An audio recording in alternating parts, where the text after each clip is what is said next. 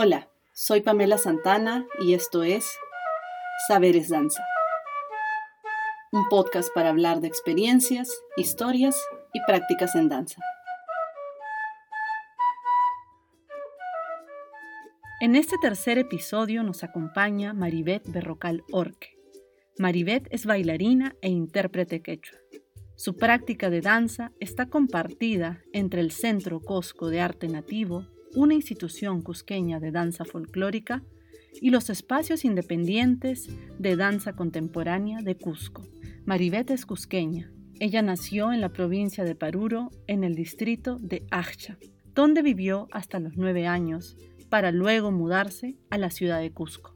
Su niñez estuvo nutrida con la cultura andina, gracias a sus padres y a la familia que la acompañó en ese periodo. Hoy, ella es una activa promotora de la cultura quechua a través de la práctica de las danzas y la difusión de la lengua quechua. Maribeth, bienvenida a Saberes Danza. Cuéntanos, ¿cómo comienza tu relación con la danza? Mi papá es músico él, es músico, este, toca la mandolina y toca instrumentos de viento y uno de sus instrumentos musicales favoritos es el pincuillo, ¿no? que es un instrumento este, bastante andino. Pero lo curioso es que yo durante mi infancia o hasta terminar el colegio, pues no conecté con la danza.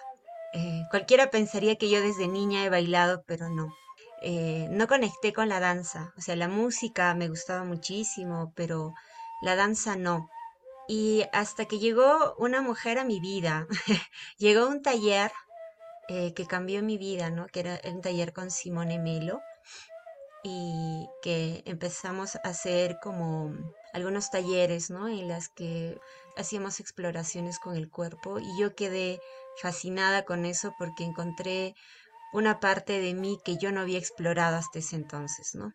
Que era el cuerpo. Entonces dije, wow, y yo quería seguir bailando. Entonces decidí que era tiempo de encontrar un trabajo ya para pagarme los talleres y para hacer así, quería estar más activa en la danza y empecé a bailar en un grupo de danza folclórica. Entonces, empecé a bailar danza folclórica gracias a, no sé si decir la danza contemporánea, pero empecé a bailar danza folclórica porque necesitaba dinero. Y a partir de esto me di cuenta que la danza folclórica también me, gustaba y conectaba mucho conmigo, con algo que yo no había considerado en algún momento, ¿no? Yo soy bilingüe, soy quechua hablante y a mí la danza folclórica me resultó uno muy familiar y me resultó sencillo cantar en quechua y reconocer ese ritmo y reconocer eh, todo lo que se necesitaba. Entonces dije, esto, es, esto me parece familiar. Entonces a partir de ahí hice a la par ambas, ¿no? Empezaba a hacer algunos talleres así de danza contemporánea y seguía bailando danza folclórica y luego decidí postular a una institución, ¿no? De danza folclórica que está en Cusco, que es el Centro Cusco de Arte Nativo y pues me enganché y, ya no lo dejé más, ¿no? O sea, sigo hasta ahora en el centro Costco y logré conectar. Así que a partir de ahí, este, bailo. Es interesante cómo, a pesar de no haber bailado de pequeña, el bailar las danzas folclóricas ya de adulta se te hacía familiar. Esto me hace pensar en las distintas formas de transmisión de la danza que existen. Si hablamos de las danzas de los pueblos quechuas del Cusco, ¿cómo se aprende a bailar? De quién o de quiénes se aprende. Sí, eh, cualquier persona que en verdad me escucha hablar me dice, pues ella desde niña ha bailado, desde chiquitita y, y, justo aparte esto de, de, lo familiar, porque para mí fue muy familiar volver a ejecutar la danza folclórica, ¿no? La danza tradicional, porque lo viví de niña.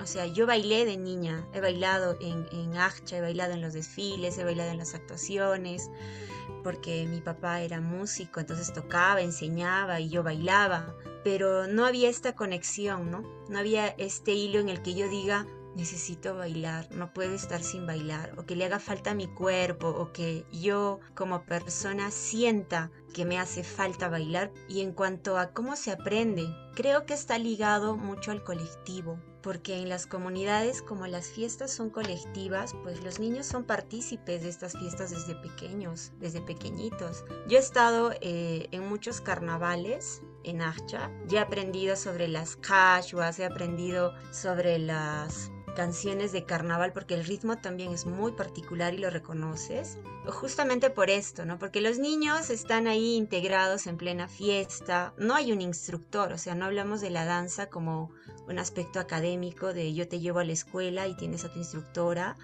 que te va a enseñar, ¿no? Y que partes por la técnica y que el cuerpo y que la postura, no, es mucho mucho más comunal, más familiar, es algo que se aprende de forma natural. Ahí no te, no te dicen, oye, baila, ¿no? Sino tú ya estás bailando, no te das cuenta y estás bailando. Y a mí me pasó una cosa muy particular cuando yo ya en la universidad fui a enseñar a los niños de mi mamá en el jardín, en el distrito de Acha. Yo les había puesto una marinera y yo quería que bailen marinera, estaba emocionada. Me imaginaba chiquititos bailando marinera y dije, sí, va a estar genial. Les puse marinera y fue un fracaso porque no lo sintieron. Yo estaba emocionada, pero los niños no respondían con la marinera. Era como, era muy ajeno a ellos. No lo sentían. Entonces dije, uy, escogí mal. Y por ahí dentro de mis audios de música se filtró una música chumbivilcana, que era esto del cholo corilazo y empezó a tocar y se empezaron a mover. Así, de forma natural. Yo ni siquiera les enseñé el paso, jamás les dije cómo se hacía, pero ahí me di cuenta y dije, sí, pues era, era lógico que pegue más este ritmo porque históricamente también el distrito de Acha tiene más influencia chumbivilcana, ¿no? Tal vez geográficamente es otra provincia, pero históricamente tiene influencia chumbivilcana. Entonces, obviamente era un ritmo muy familiar para ellos. Entonces creo que es un camino este, muy natural es, un aprendizaje como el quechua, así intergeneracional. Ahí no te ponen en escuela y vas a aprender quechua, no. Aprendes a la par mientras estás creciendo, mientras sales a jugar con tus amigos. Yo misma no tengo idea cómo aprendí quechua. O sea, hablaba castellano en mi casa y hablaba quechua con, con la abuelita Juliana que me enseñaba quechua. Entonces ya era bilingüe a los cuatro años y yo no tenía idea de eso. Entonces creo que la danza también se da de esa forma. Este aspecto, como dices, natural e intergeneracional de la transmisión de las danzas quechuas, trae a mi mente el concepto de patrimonio cultural inmaterial. ¿Qué implica entender la danza no solo como una expresión artística, sino como patrimonio de un pueblo o grupo?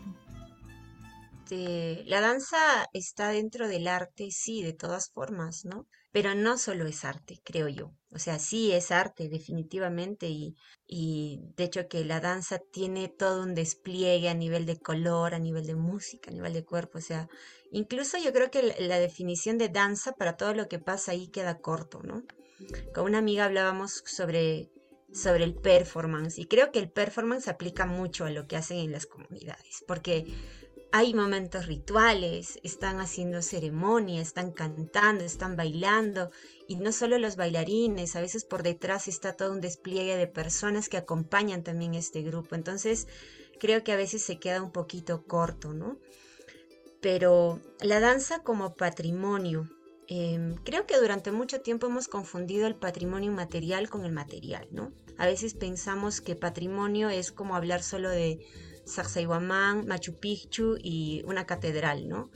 Que debe estar encerrada y, o sea, tiene que estar, que no puede cambiar, que no puede deteriorarse, que no... Y el patrimonio inmaterial no es así. El patrimonio inmaterial eh, consta de conocimiento de personas y es dinámico. O sea, el patrimonio inmaterial desde el lenguaje, la música, la danza, es dinámica, nuestra cultura es dinámica, o sea, nosotros cambiamos todo el tiempo. Entonces también este patrimonio inmaterial va a cambiar, va a mutar, va a incorporar, va a dejar de usar ciertos elementos. Y creo que lo importante, yo rescataría del patrimonio importante, o sea, lo más importante para mí del patrimonio inmaterial sería que esta transferencia, ¿no? Porque para que el patrimonio inmaterial siga perdurando en el tiempo y se siga transmitiendo, pues es importante esto, ¿no? De generación en generación, la transmisión intergeneracional. Creo que eso le da el valor al patrimonio material, ¿no? Porque en el arte, si solo lo dejamos en arte, probablemente yo hoy día hago, no sé, una puesta en escena o hago algo y mañana muta y cambio otra cosa, pero cuando hablamos de patrimonio en torno a la danza, creo que es un poco más complejo, porque ya estás hablando de algo que reconoce un pueblo o una comunidad, porque incluso para que una comunidad se siente identificada y te diga, esta es nuestra danza, ha tenido que pasar este proceso de autorreconocimiento. Yo reconozco esta danza como parte de mí. Entonces no es cualquier danza, ¿no? No es que una danza salió hoy día, me, me la inventé y, uy, pegó. O sea, no, no funciona así, ¿no? Es un poquito más complejo. Y volviendo a la definición de la danza, se ha hablado mucho en nuestro entorno de una tensión respecto a lo tradicional y lo contemporáneo en las danzas. Se tiende a percibir las danzas de nuestras culturas como tradicionales y en ese sentido como congeladas en el tiempo y por tanto opuestas a lo contemporáneo.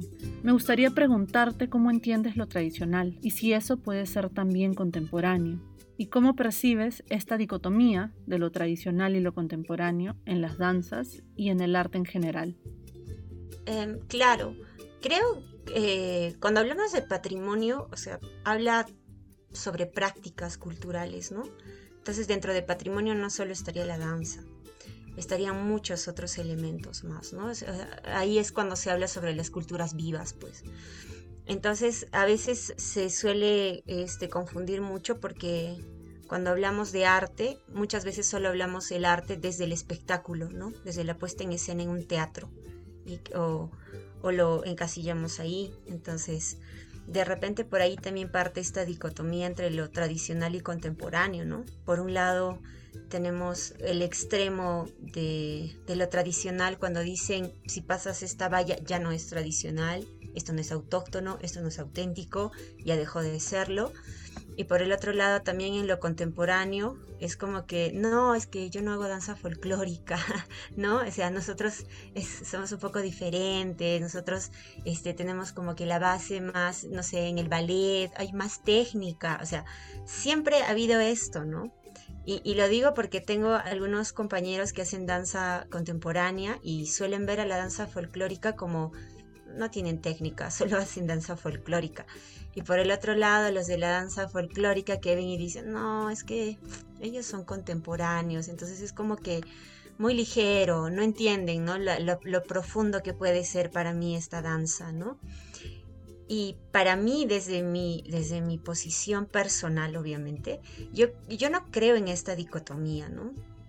Yo no creo que sean opuestos. O sea, es, eh, yo creo que es un mito esto de que en las culturas andinas, por ejemplo, se resistan al cambio. No, somos nosotros los académicos que hemos puesto esa idea. Nosotros a los académicos nos encanta inventarnos y poner categorías a todo. A todo le ponemos categoría. Entonces, ay, salió otra cosa nueva y me encanta, ¿no? Un día a alguien se le ocurrió de que el folclore ya es una categoría obsoleta y que ya no funciona, entonces no, ¿para, para qué seguir utilizando folclore? Este, mejor utilicemos cultura para todo esto porque abarca, está dentro de cultura y hay otras subcategorías. O sea, creo que más bien es una influencia de, de este sector académico que quiere encasillar y quiere decir, este, que esto es auténtico, que esto todavía es autóctono. Y la pregunta es, pues, ¿qué es auténtico? Yo soy quechua hablante, soy bilingüe, pero tengo un apellido recontra español, ¿no? O sea, mi papá igual, mi papá es quechua hablante, ha vivido en el campo y es Valverde. Mi mamá es Orge, que es un apellido mucho más andino tal vez, pero yo no sé hasta qué punto seguir manteniendo esta dicotomía. Personalmente no creo. Yo creo que la cultura es dinámica y creo bastante en que eh, no solo en las comunidades, ¿no? sino en cualquier otra cultura, pues si algo funciona la incorporan y la hacen suya. Hay un libro precioso de una compañera que es de Pau Cartambo. Es un libro de 30 años de fotografía y tú ves hace 30 años a los panaderos y no son los panaderos de ahora. Y yo me pregunto, ¿y deja de ser folclore, deja de ser tradicional? No, ha cambiado en el tiempo. Antes era simplemente un mandilito sencillo, una camisa, y ahora, pucha, los bordados que tienen es alucinante. O sea, las ropitas del niño Jesús de Navidad se queda corto en torno a todos los trajes como lo hacen ahora y los bordados y los detalles. Pero es así, pues la cultura es dinámica. Va a incorporar muchos elementos y van a sacar otros que tal vez ya no, no sé si decir ya no lo necesitan, pero tal vez para ellos ya ese elemento simplemente lo guardamos por aquí, pero ahora yo quiero ponerle otra cosa, ¿no? Entonces yo creo que más bien es nuestra perspectiva de afuera, es como que desde afuera vamos y decimos, uy, pero no, las comunidades ya no son tradicionales, se han distorsionado, esa es la frase siempre, ¿no? Se han distorsionado. Yo creo que mientras mantienen la esencia de por qué lo están haciendo, me parece que la tal distorsión no está. Muchas veces este miedo a la distorsión también se fundamenta en la idea de que, al perder la forma original, las danzas van a desaparecer o corren el peligro de extinguirse. ¿Cómo observas la continuidad de las danzas de los pueblos quechuas al día de hoy? En torno a lo de la sobre la continuidad, o sea, no es que dentro de mi idea esté como agarren todo lo que puedan de afuera y cambien todo y, o sea, mm, no necesariamente, ¿no? Cada comunidad tiene su proceso. Y yo creo que las personas que hablan sobre la extinción o el peligro de las danzas o la pérdida, me parece que gira en torno este, a la memoria, ¿no? A la memoria colectiva. Porque hay un, hay un ejemplo muy bonito de la comunidad de mis papás Em, ellos en la época de carnaval hacían toda una semana de carnaval, toda una semana de carnaval, en la que tú haces el marcado de ganados, en la que tú haces la limpieza de los corrales, las cabañas, se visitaban de cabaña en cabaña, cachuando con el pincullo, un día dedicado solo para los solteros. O sea, era una semana preciosa. Y hoy queda muy poco de eso. ¿Y por qué? Porque no solo es una cuestión de la danza, como en algún momento te había dicho, pues implica más que solo bailar, implica más que solo música. Entonces las danzas de carnaval en este contexto en particular respondían a que eran ganaderos, pues ellos tenían ovejas y tenían otros animales. Y obviamente por la migración a la ciudad han dejado de criar muchos animales, ya no se dedican muchas personas a la crianza de animales.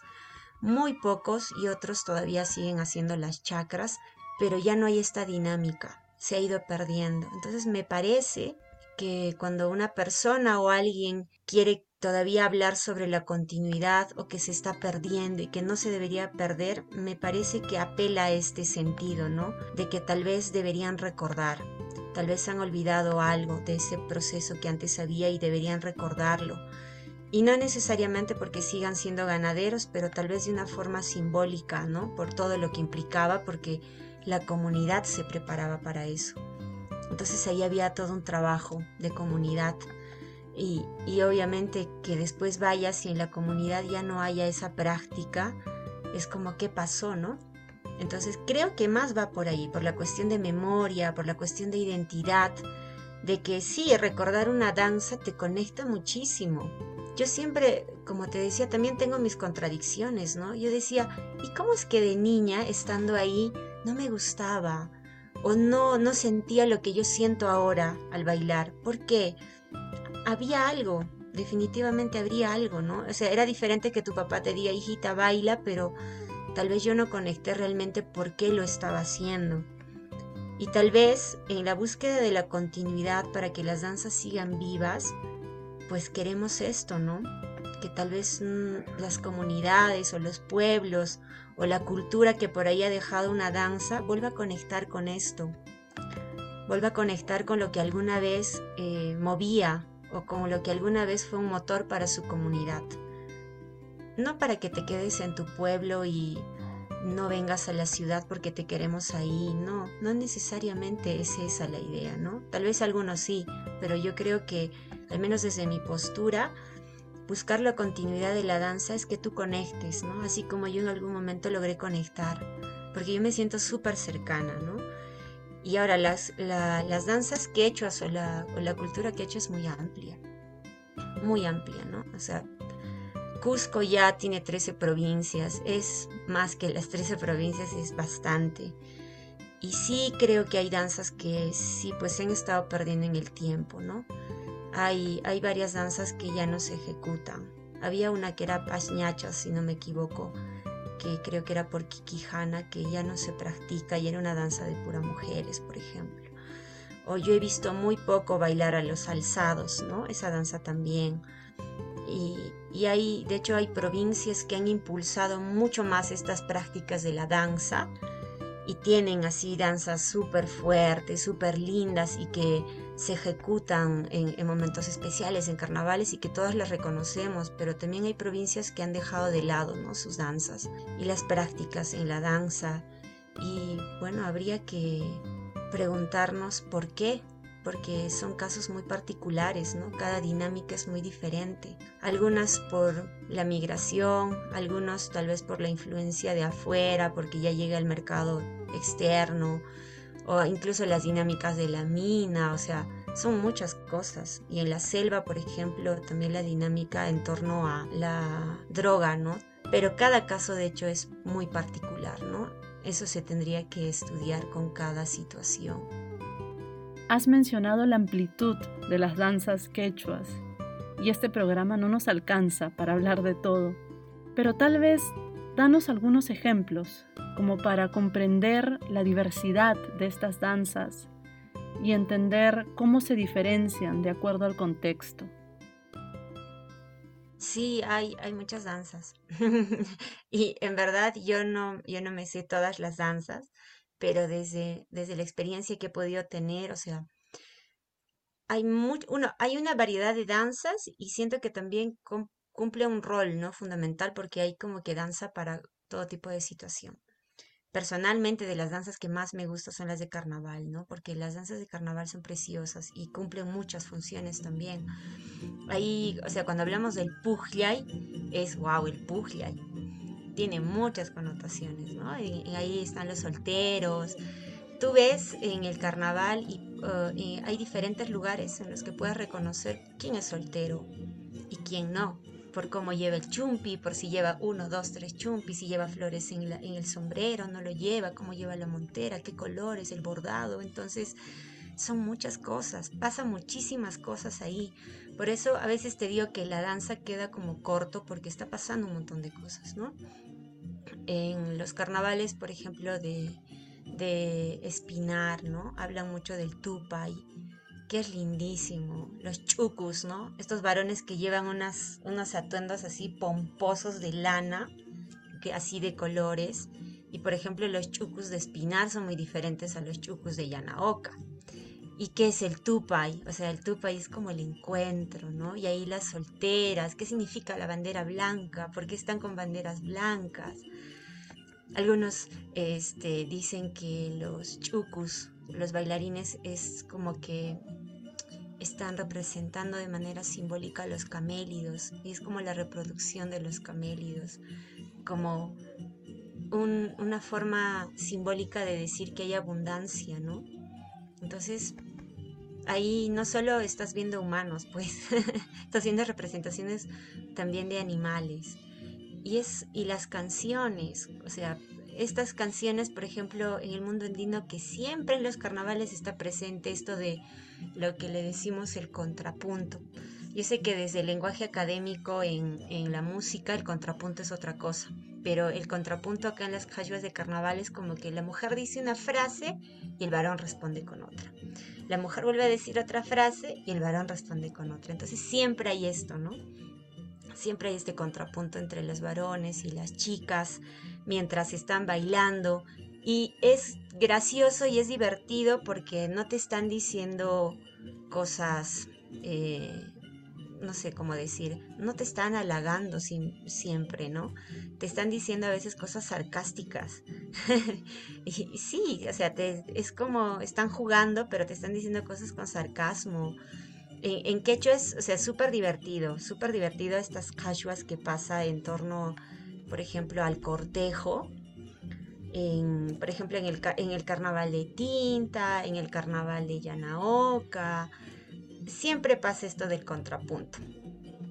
Es como Es como que te dice, este, en quechua, ahorita unas letras así que me acuerde, por ejemplo, sobre las manzanas, sobre los duraznos, ¿no? Por ejemplo, la, la, manzana rojita que ya está madura, que alguien te diga que eres como una manzana roja y que estás madura, es como, ¿es en serio? ¿Qué me estás tratando de decir, no? Y cosas así con las frutas juegan así, ¿no? Eh, o, a veces, o a veces hablan de, como en alusión a que puedas tener otra pareja, ¿no? O, o también en quechua, por ejemplo, chunkantin inkaiki amenazawayan, por ejemplo, eso es como, oye, todos tus amantes me están amenazando, es como ya sé quién eres.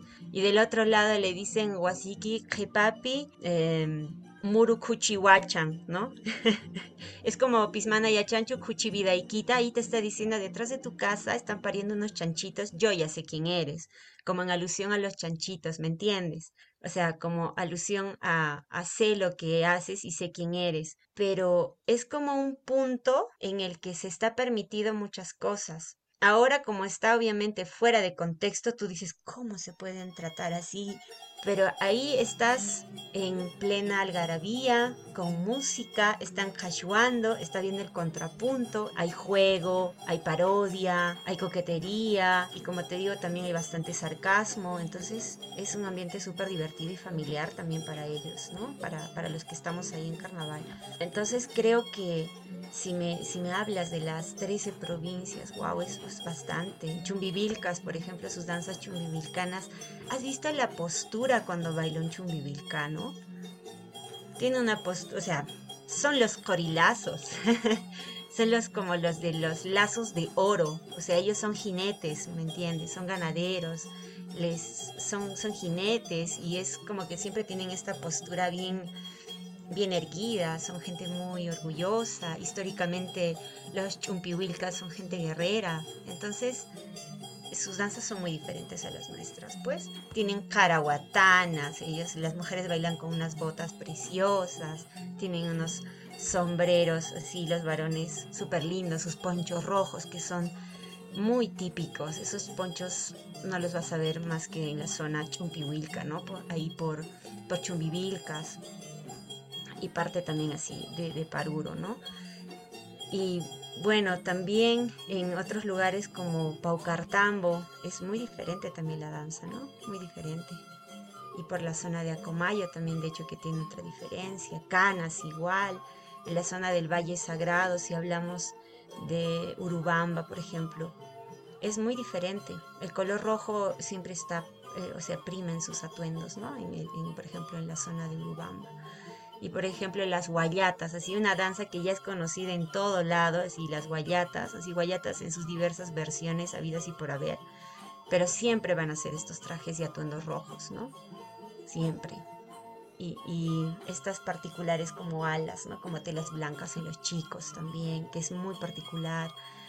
Entonces cada provincia tiene, y solo te estoy hablando como que el, en el carnaval, ¿no? Y hay más. O sea, hay personas que van danzando con su tinja porque van a sembrar maíz, o porque van a hacer el aporque, o porque van a hacer la cosecha. Y es bonito porque es parte de nuestra vida, pues le están danzando a la vida, pero a la, vida en diferentes momentos, ¿no? El carnaval será otro momento, cuando esté cosechando va a ser otro momento. Y también he visto que bailan y danzan y tocan la música cuando alguien se va. A veces tú dices, ¿cómo pueden tocar en este momento tan doloroso? Pero esa era su música favorita. O sea, cuando mi abuela falleció le tocaron el tema que ella le encantaba. Y los músicos, ¿no?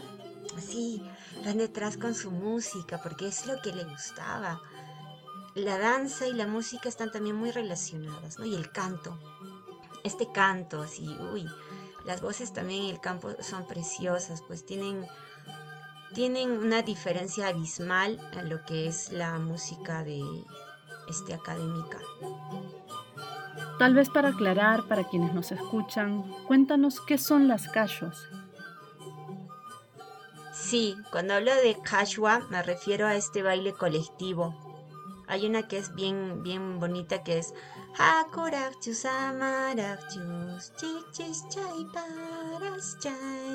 es difícil que ver a una sola persona bailando. Eso, eso siempre es circular, gente de la mano, yendo en colectivo, eso es una cashua, ¿no? Hablando de las danzas quechuas, has mencionado la música, los cantos, los vestuarios, el contexto, toda una confluencia de elementos que acercan estas danzas más al concepto de performance o de arte total. Háblanos un poco sobre este entendimiento de la danza como un evento que va mucho más allá del acto de bailar.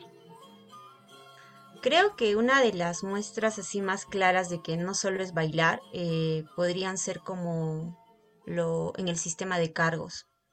Cuando tú vas a un cargo, hay bailarines, ¿no? Y por un lado están los músicos. Y por el otro lado están las personas que se encargan de alimentar este colectivo que va a ir a la casa. Y por el otro lado están los mayordomos. Y por el otro lado está el público que o los invitados ¿no? que van a la casa para poder disfrutar de la comida, de la música y de la danza y para poder acompañar este cargo. Entonces es, pasan muchas cosas. Por lo general nosotros vemos una presentación de danza, pero no la estamos viendo en contexto. Lo que decimos la proyección, ¿no? Estamos proyectando la danza folclórica o estamos haciendo una representación escénica en torno digamos, o inspirados en un hecho folclórico o inspirados en una tradición, ¿no? ya sea por, este, no sé, pues por documentos etnográficos o ya sea por una recopilación que hemos hecho en un trabajo de campo o ya sea en base a una historia o que algo que alguien nos ha contado. Pero es muy diferente porque tú llevas la danza, te estás llevando a los bailarines y están ejecutando la música, pero no te estás llevando todo lo demás. Lo que normalmente hacen como estampas en una estampa está representando todo lo que está pasando en ese momento. Y, por ejemplo, el Centro Cosco tiene una estampa bien bonita que es el Cruz Belacqui, en la que hay danza, en la que hay música, en la que actúan, en la que hay momentos graciosos, hay momentos sacros también, porque está la cruz ahí. Y hay momentos también en las que hay entre lo sagrado y lo profano, en la que la gente ya está tomando y se está durmiendo y ahí está la cruz. En una estampa pasan muchísimas cosas es como sería lo más cercano a lo que tenemos en el teatro musical, ¿no? Que ahora es otra denominación también que hay, otra categoría más escénica. Entonces, sí, es parecido al teatro musical, solo que no estás haciendo una representación de Broadway, ¿no? Solo que estás haciendo tu representación del Cruz Belaco y ahí, porque están ahí tus músicos al costado, tú estás haciendo tu danza con tu vaso de chicha ahí brindando, vienen otros personajes de la comunidad y luego empiezan a tocar la música sacra, ¿no? El apuyaya Jesucristo, empiezan a cantar ahí las chaiñas y tú empiezas a entrar con tu velita y todos se están ahí con la mano arriba haciendo la cruz. Es un montón de información. Pasan muchas cosas. Entonces yo me refería a veces que la danza sacada de contexto sí, pues sí es danza, ¿no? Entonces te acompañas de música y bastante expresión y el atuendo y las luces, pero eso es como llevado la danza a las artes escénicas o llevado al teatro, ¿no? Pero la danza en su contexto está pasando muchas cosas. Y el público, no hay, no hay, esta, no hay esta barrera entre el público desde butacas que está viendo y aplaudiendo, porque a veces participan también, ¿no? El público cuando está ahí, ellos ya están bailando con los, con los danzantes, y están en medio también de toda la algarabía que está pasando ahí. A eso me refería como que cuando sacamos del contexto esta danza queda corta, ¿no? Porque estás llevando la dan estás llevando a los bailarines y al músico, es a los músicos, ¿no? Estás representando eso pero dentro de su contexto es preguntarte, ¿y en qué situación hicieron esta danza para empezar? Preguntarnos sobre el contexto de las danzas dentro de la cultura andina me lleva a pensar en la relación central con la naturaleza que es parte de la cosmovisión andina. ¿Podrías hablarnos un poco sobre esta relación y cómo se viven las danzas? Creo que nuestra relación con, con la naturaleza es bastante fuerte porque siempre está presente. Em, antes de empezar algún ritual, pues siempre también los saludamos, ¿no? Saludamos a los apus siempre. Y de hecho hay danzas eh, o representaciones así rituales que también tienen este, esta connotación, ¿no?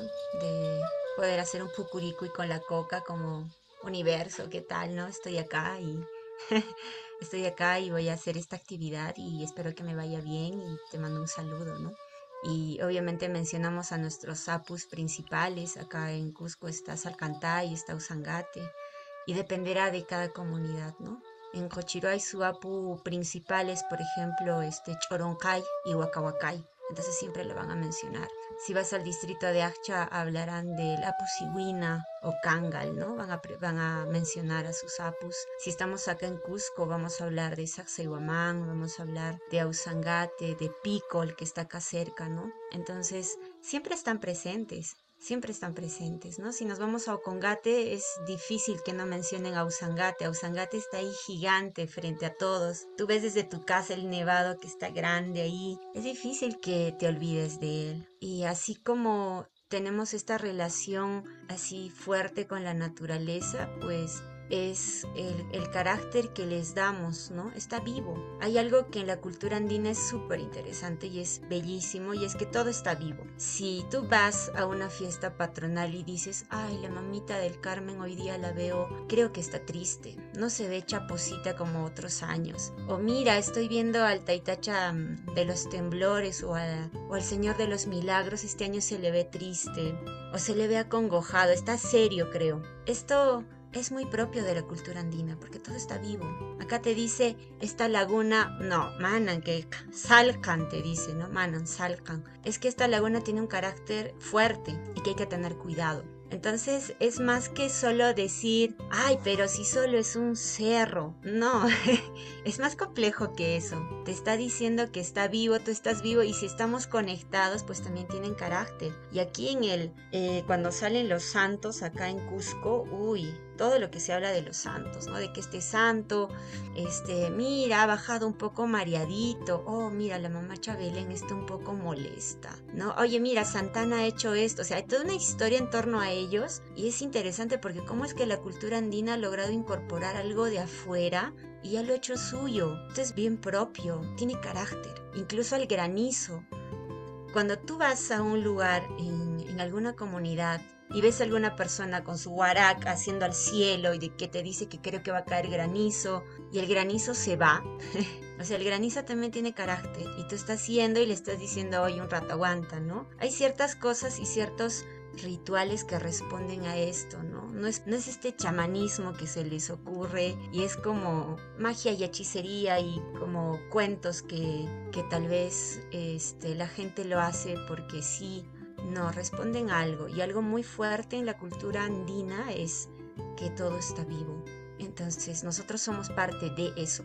Entonces creo que esto pasa ¿no? en, la, cultura andina. Y por ejemplo, el público cuando participa también, ¿no? Es parte de esto, porque hay toda una energía que se está dando en la danza, es fuerte, entonces te llama, no es solo aplaudir, ¿no? Es, es, es, ser parte, también es lo importante de sentirnos parte de algo, sentirnos que pertenecemos a un lugar. Entonces creo que la danza también tiene ese poder, hacernos sentir parte de algo. No solo un colectivo en el que yo baile y haga danza folclórica o danza contemporánea o ballet, lo que sea, no. Es pertenezco a esto, ¿no? Y a todo lo que implica, a toda esta memoria, a toda esta energía.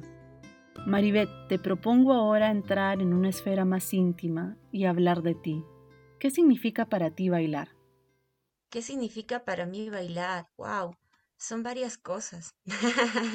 es que es una pregunta compleja. Creo que tengo más claro qué significa no bailar.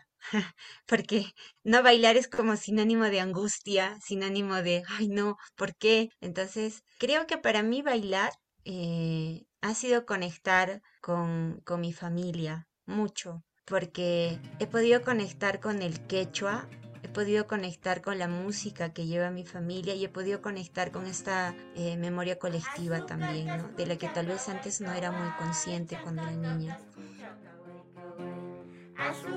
Eh, que te hablen de, las cachuas de carnaval, algo que tú tal vez ya no has visto o si has visto no te acuerdas o que hayas visto eh, de repente un funeral con música y con danza y con gente comiendo ahí y que tal vez lo has dejado en el tiempo, para mí la danza ahora ha sido volver a conectar con eso. Desde la danza folclórica y también la danza contemporánea ha sido conectar conmigo misma, ¿no?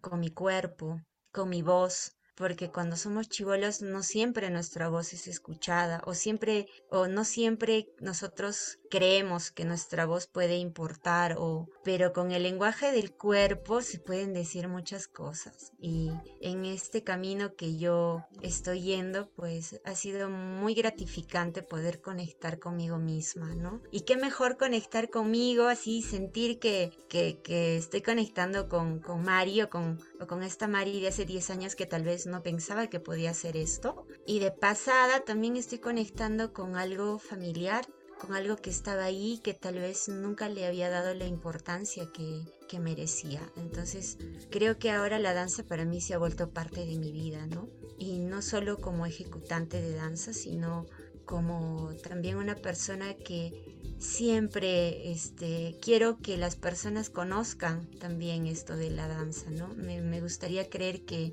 hay muchas personas que pueden apostar por la danza también, ¿no? Como un camino para poder encontrarse a sí mismo.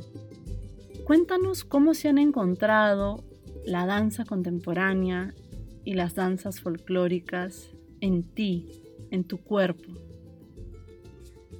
Sí, yo, yo a veces, eh, como te digo, así como a veces me siento más intérprete que bailarina o a veces me siento más bailarina que intérprete, me pasa casi lo mismo también, ¿no? Con la danza folclórica y contemporánea. Nunca he intentado definirme como soy bailarina folclórica o soy bailarina contemporánea, nunca he intentado hacerlo, nunca he pretendido tampoco, pero es como... Eh, digamos, dentro del camino he estado encontrando algunas prácticas, ¿no? Y la danza folclórica para mí es conectar con el quechua y conectar con mi comunidad, ¿no? Eso es, esa es, esa es mi conexión que tengo con la danza folclórica. Y cuando hay un llamado, desde la danza folclórica voy gustosa, y si por ahí en la danza folclórica quieren añadirle algo más, quieren tener algo más también, eh, de algo que yo pueda por ahí conocer o saber o ellos quieran explorar, yo también gustosa, ¿no? Y en la danza contemporánea igual eh, he tenido algunas sesiones o clases de danza contemporánea y tampoco me considero bailarina de danza contemporánea, creo que me falta muchísimo para poder decir sí, soy bailarina de danza contemporánea, pero he, podido también experimentar y es precioso, es precioso también la danza contemporánea, me encanta, se siente bien cuando llegas al piso, ¿no? Es lindísimo, esa es una de las partes que más me gusta y disfruto mucho, ¿no? Es como un bebé en la cuna y se siente bien y, y eso me encanta también de la danza contemporánea. Y si por ahí a veces en la danza contemporánea quieren apelar a algún elemento del mundo andino, y yo puedo ofrecerles eso y puedo colaborar, también lo hago gustosa, ¿no? Ha habido presentaciones de danza contemporánea que hemos hecho con cantos andinos, en quechua, y ha sido lindo también, ha sido muy bonito. Entonces, contemporánea no soy, folclórica también, o sea, no sé, no sé en qué estoy a veces. es así como voy fluctuando de acá para allá y, y también me gusta eso, me gusta mucho que tenga un periodo en el que solo me dedique a la danza folclórica y me gusta también los periodos en los que puedo permitirme eh, explorar otros, otros caminos también. Y en algún momento también, o sea, algo de actuación también, sí, genial. O sea, yo normal, yo gustosa. Intento no, intento yo no tener estas fronteras. No me gusta mucho estas fronteras de yo no le entro a esto, ¿no? Creo que dentro de las artes estamos para nutrirnos de cada una de ellas. Yo estoy segura que en algún momento mis compañeros de danza folclórica van a ver con estos ojos a la danza contemporánea, ¿no? Como un instrumento para que ellos tal vez puedan incorporar algo más. Y por el otro lado, igual la danza contemporánea sé que también no solo va a ver este, a la danza folclórica como algo rígido y como algo que no quiere cambiar, sino lo van a ver como un motor que tal vez puede inspirar una puesta en escena, ¿no? Hablando de fronteras, las fronteras pueden verse como muros rígidos, pero también pueden atravesarse, pueden ser permeables, cuando te escucho, siento que eres un artista que trabaja en esas fronteras, construyendo puentes. ¿Qué significa para ti estar y trabajar en esas fronteras?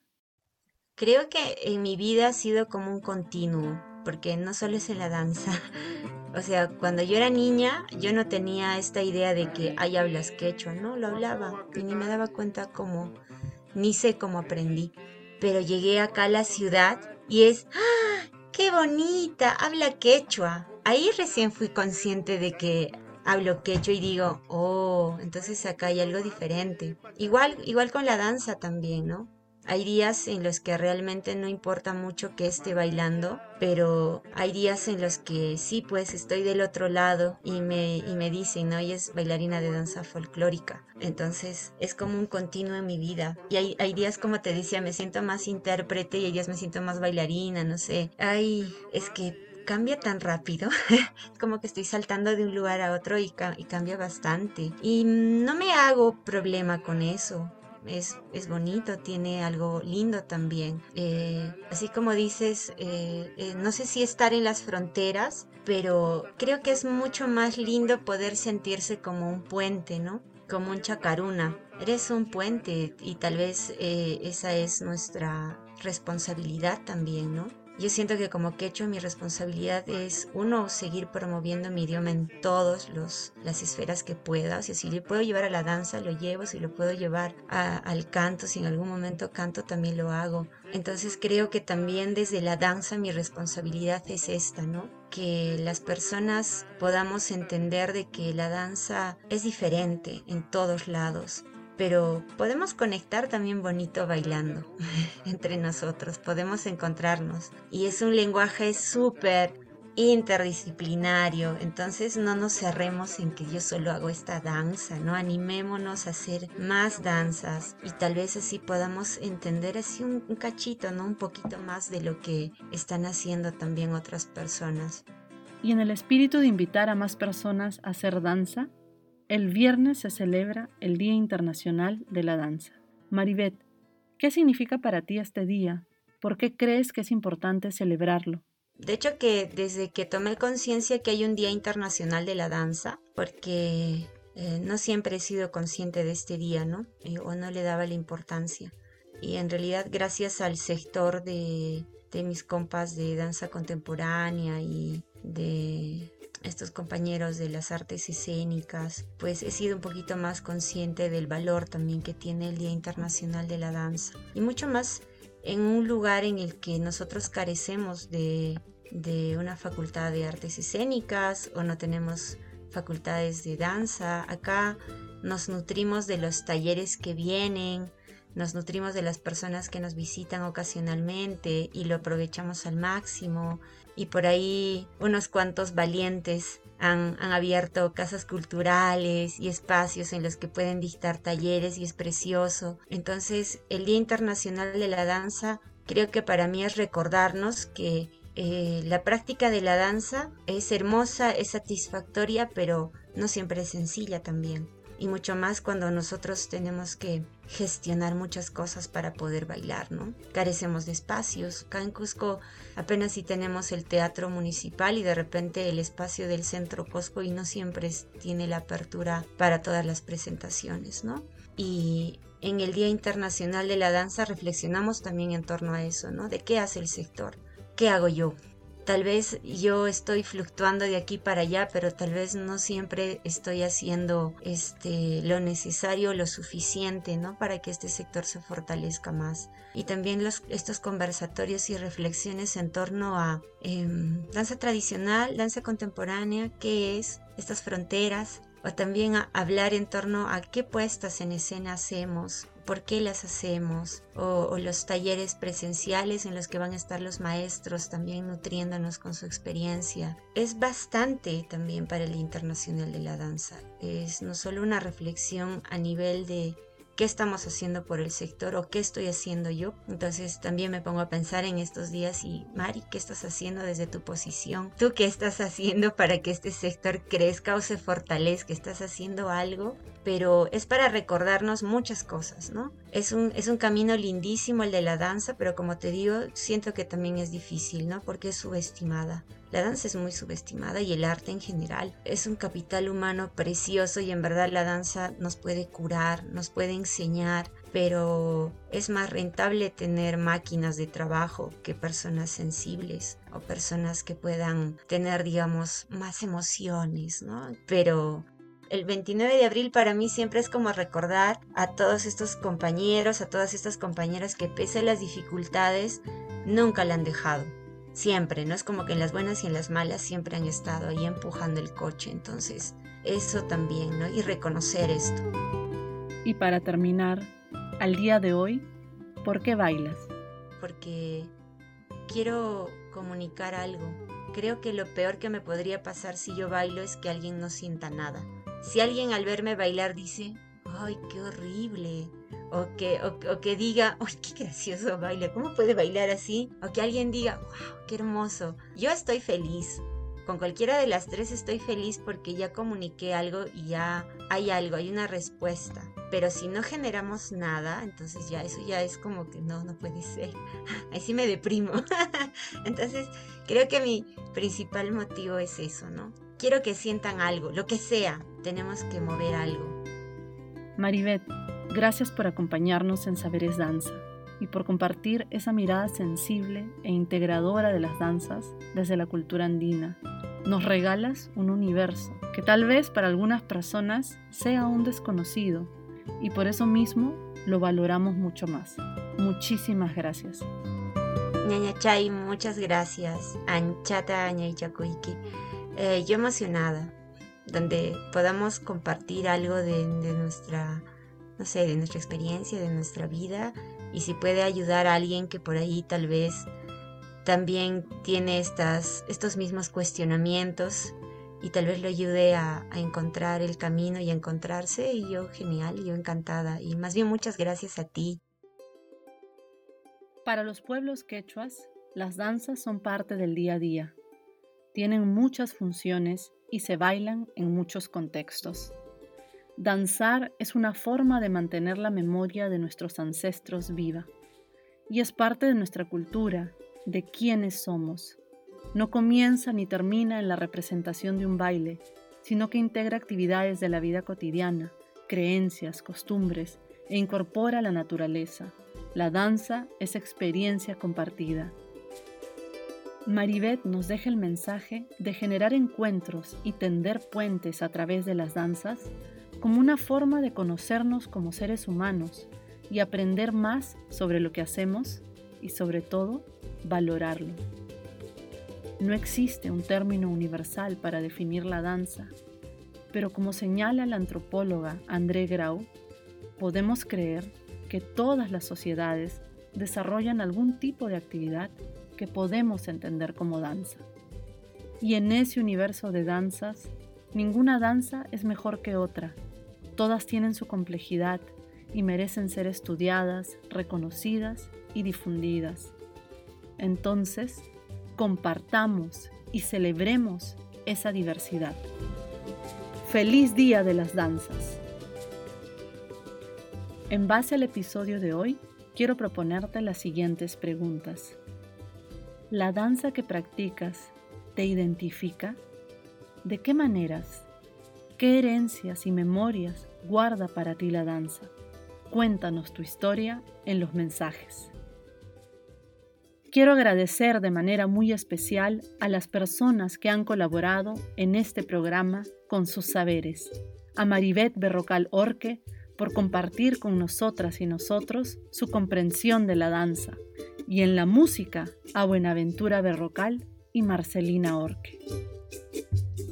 El episodio de hoy ha sido posible gracias al apoyo de nuestro auspiciador Tumbes 204, un espacio para la difusión de la danza y la educación somática ubicado en el distrito de Barranco, Lima. Saberes Danza es un proyecto autogestionado que nace con el objetivo de dar a conocer la diversidad de danzas de nuestro país. Si deseas convertirte en sponsor o apoyarnos con una donación para seguir creando contenidos, ingresa al link tree en la biografía del Instagram de Antropamorfa. Gracias por acompañarme en Saberes Danza. Todos los meses tendremos un invitado o invitada distinta, especialista en una forma de danza específica que nos hablará de su experiencia al bailar y de los significados que otorga la danza. Si te gustó este episodio, te invito a seguir Saberes Danza y compartirlo con tus redes. Lo encuentras en Spotify, Apple Podcasts, Google Podcasts y en el Instagram de Antropamorfa. Soy Pamela Santana y me despido hasta el próximo mes para un nuevo episodio de Saberes Danza. Cuídense y hasta pronto.